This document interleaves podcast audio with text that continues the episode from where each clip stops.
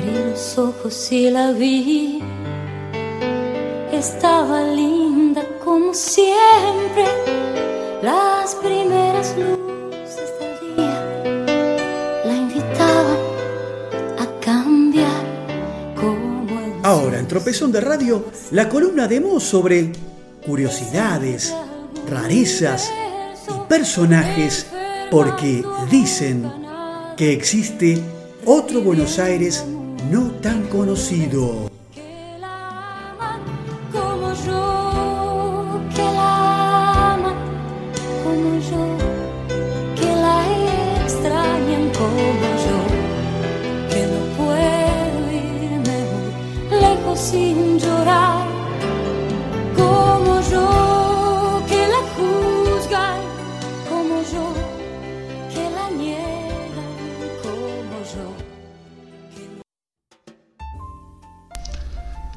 Cerramos este último capítulo, último bloque de este tropezón de Radio 58.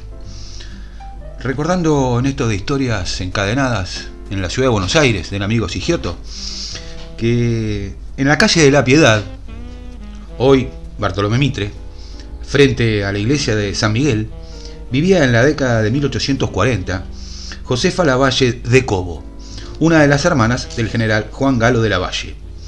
Un día supo doña Josefa que a la noche iría a visitarla a la mazorca.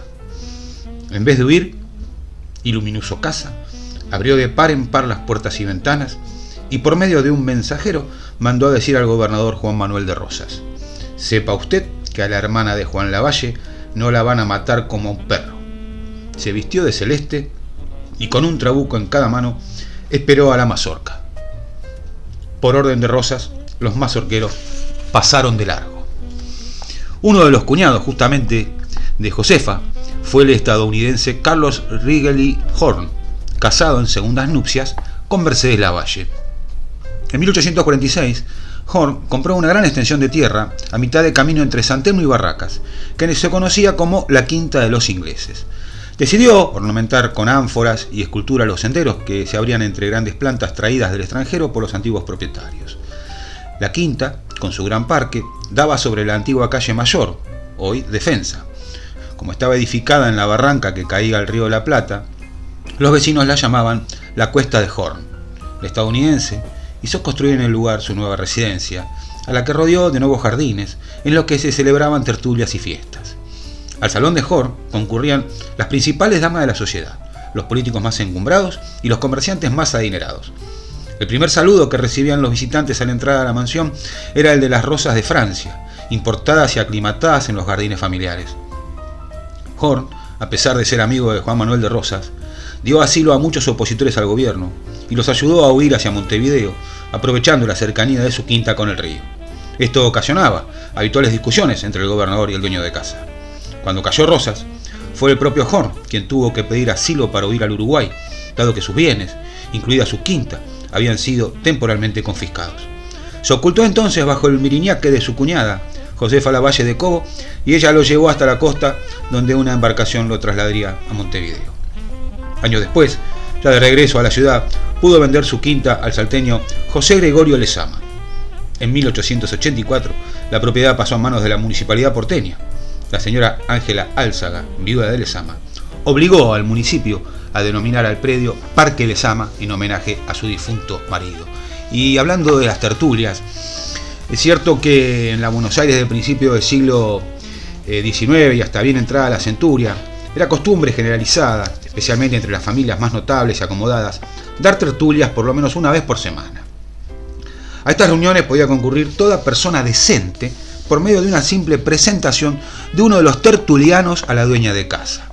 Entre otras familias distinguidas en cuyas casas se celebraba esta clase de encuentros, estaban la de Escalada, Riglos, Alvear, Oromí, Soler, Barquín, Zarratea, Balbastro, Rondó, Rubio, Casamayor y Thompson, parece el barrio de Mataderos.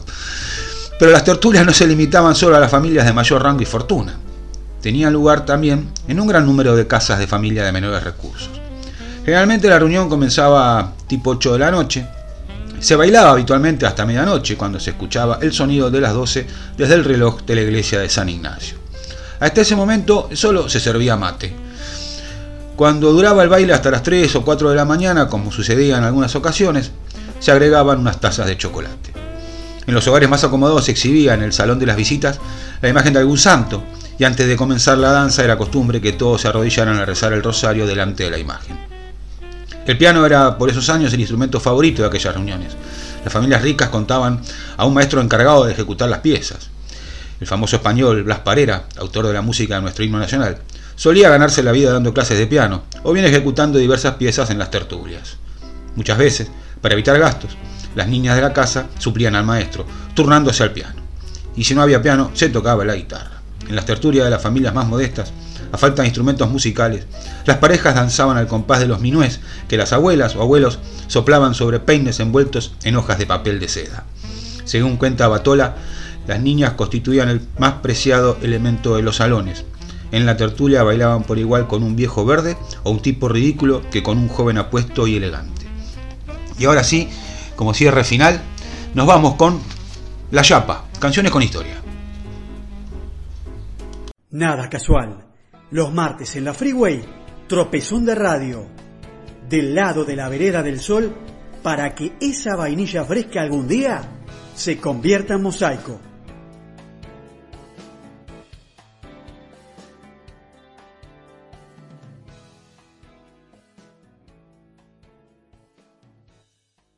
Hoy, en Canciones con Historia, la verdadera historia de un éxito del folclore argentino. Los autores son Julio Fontana, que es el autor de la letra, gran letrista y artista polifacético argentino, y la música le pertenece a Daniel Toro, el gran cantor y compositor salteño. Corría el año 1976 y el poeta salteño César Fermín Perdiguero le había encargado a Daniel Toro que le compusiera música para sus dos poemas. Cuando Daniel ya tenía lista la música para esos encargos, recibió un llamado telefónico de la comisión organizadora del Festival de Cosquín, que es uno de los festivales más importantes del pueblo argentino. En este llamado, lo invitan a Daniel a participar del certamen Canción Inédita Cosquín. Daniel acepta de buen gusto la invitación y se compromete a que en menos de 72 horas enviaría a la comisión respectiva la partitura de la canción con la cual iba a participar. Pero había un problema no contaba con una canción inédita para concursar. Entonces se le ocurrió una gran idea. Tomó una de las melodías de la música que le había encargado Perdiguero y como quería participar con una obra de tinte más romántica, llamó al letrista Julio Fontana para pedirle que le pusiera una nueva letra a esa melodía. Julio se negó rotundamente porque decía que no podía crear una nueva letra en tan poco tiempo, pero fue tanta la insistencia de Daniel que terminó aceptando. Como no había tiempo para enviar partituras ni grabaciones, Daniel tarareó por teléfono la melodía. Julio, del otro lado, con un grabador de esos a cinta, a cassette, grabó la melodía apoyando el auricular del teléfono. Supo recordar a Fontana que Daniel tarareó y y dice él, parecía un tema de altiplano. Bueno, déjame que lo veo, pero él me dice, no, no, no, esto era un miércoles a la noche. Yo necesito que esté a más tardar para este viernes a lo sumo, porque el viernes se cierra el tresijo de los temas para el Festival de Cosquín. Y le dije, ni lo sueñes, ni siquiera lo pienses. Bueno, ahí, ahí tuvimos un tira y afloje, le digo que es imposible trabajar así, y ahí nomás, así, arteramente, entre comillas, me dice, yo sé que usted lo puede hacer, mi amigo. En menos de dos días, le avisé a Daniel que pasara por el departamento para retirar por primera vez esa poesía que decía, no sé para qué volviste si yo empezaba a olvidar. No sé si ya lo sabrás. Lloré cuando vos te fuiste. No sé para qué volviste. Qué mal me hace recordar. Ambos quedaron muy conformes con la canción y decidieron titularla Samba para olvidarte. Nunca imaginaron que la obra que acababan de componer se convertiría en uno de los éxitos más grandes del folclore argentino. Posteriormente, como estaba previsto, Daniel viajó a Cosquín, provincia de Córdoba, a estrenar la samba, a cantarla por primera vez en el escenario. El éxito fue inmediato y su samba para olvidarte cautivó tanto al jurado como al público, consiguiendo así el primer puesto en este certamen. Una historia de amor contrariado que además posee una melodía dulce y nostálgica llegando a emocionar al público. Una obra que se comienza a disfrutar desde el principio, desde su primera estrofa, que va logrando un clímax potente y nostálgico en el estribillo. Una obra sumamente romántica y moderna para la época, hoy convertida ya en el gran éxito del folclore argentino. Daniel Toro, en Canciones con Historia, Samba para Olvidarte.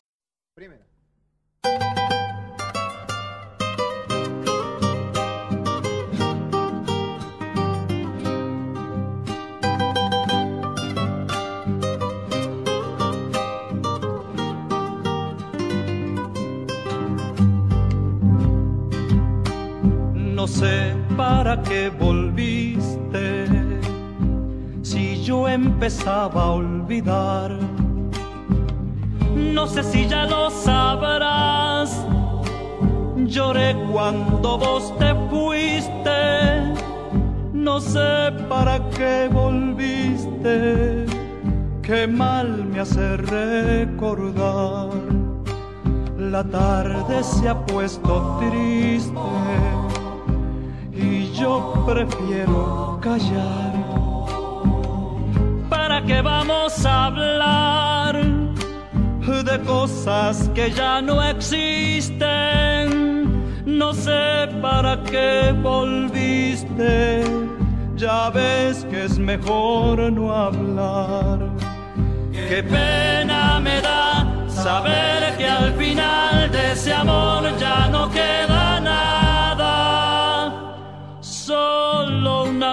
canción da vueltas por mi